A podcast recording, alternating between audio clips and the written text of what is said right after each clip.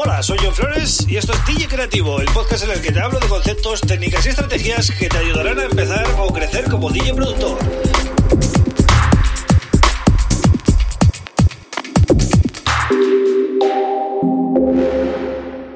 Hola, bienvenido, bienvenida a DJ Creativo. Mi nombre es John Flores y este es el episodio número 199, ¿vale? Eh, mañana el 200.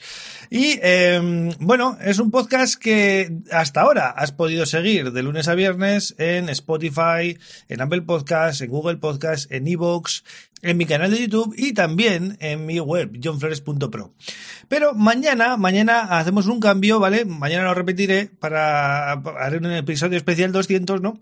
Hacemos un cambio y paso a podcast semanal. El 201 no sé cuándo lo voy a publicar, pero será la semana que viene entre semana, ¿vale? De lunes a viernes. Entonces, bueno, estos últimos días, si os habéis fijado, he estado respondiendo preguntas que me, que me dejáis en comentarios, ¿no? Preguntas que, que me parecen interesantes, porque al final, si os interesa a vosotros, mí me importa muy poco hablar de eso. Eh, me da igual hablar de eso o de otra cosa. Si os puedo ayudar, pues eh, lo hago, ¿no? Entonces, eh, de cara a la semana que viene, como solo va a haber un episodio, podéis ir mandándome mensajes, ¿vale? Yo los leo y a ver si puedo juntar dos o tres preguntas para hacer en el podcast. Y así, bueno, podemos juntar en un podcast todas, ¿no? ¿Dónde podéis mandar? Pues podéis entrar en johnflores.pro y usar el formulario de contacto o también podéis eh, comentar en cualquier vídeo de YouTube y me va a salir como comentario, entonces lo voy a ver rápido y, y así las, las, voy guardando y la semana que viene las, las vemos, ¿no? Mañana no voy a contestar a nada porque voy a, voy a hacer, pues eso, el típico episodio de 200 donde os voy a explicar un poquito algunas cositas eh, nuevas, ¿no? Que quiero comentaros. Y hoy sí, hoy sí que voy a hablar en este episodio eh, de, bueno, de algo que me han preguntado, ¿no? En, los comentarios, como digo, y es eh, lo siguiente. Bueno, básicamente me pide consejos para un DJ de bar.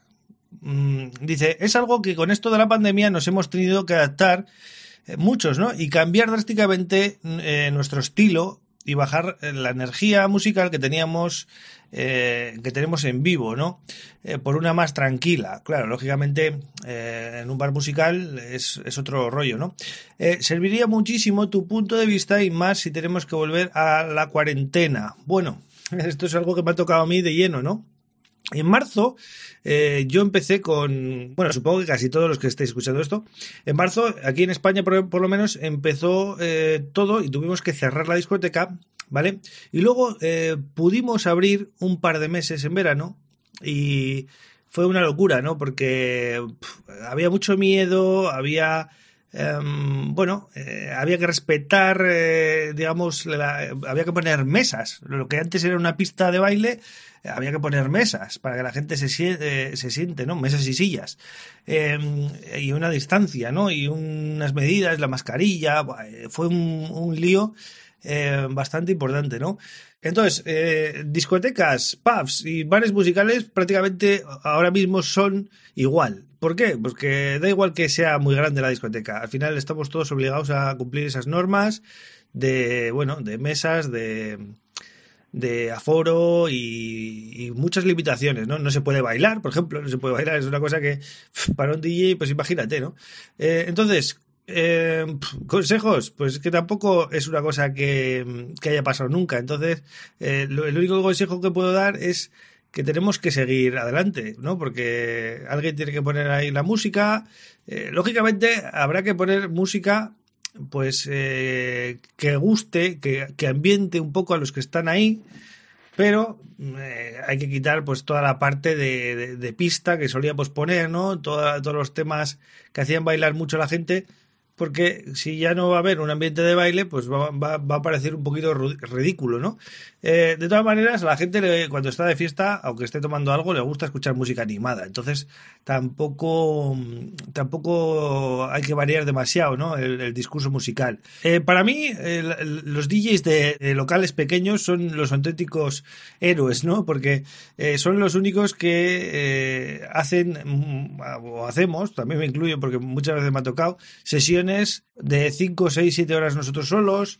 Em, el público está muy cerca y te puede venir en cualquier momento a pedir canciones y además siempre pide canciones que no tocan en ese momento. Entonces, eh, es mucho más complicado, ¿no? Lo tenemos más difícil. Entonces, bueno, en, un bar musical lo importante es que al final haya consumo, ¿no? Haya consumo en, barra porque se supone que muchos incluso no tienen son de entrada gratuita, ¿no? Entonces hay que intentar que la gente esté a gusto, ambientar, poner muchas peticiones, ¿vale? Ahí no puedes ir de DJ estrella y poner solo lo que tú quieres, sino que tendrás que dar un poquito de manga ancha a la gente, te van a pedir muchos temas y bueno, es un papel difícil, yo lo, yo lo reconozco, no, no es el, el, papel idílico de un DJ, pero también hay que saber estar, a las buenas y a las malas, ¿no? Y entonces, em, ahora se, se, se, ha presentado así la cosa, pero también un mensaje que quiero lanzar es, hay que reinventarse, en una carrera de DJ no vas a poner siempre la misma música, em, a, mí me ha tocado poner música eh, muy, muy, muy variada.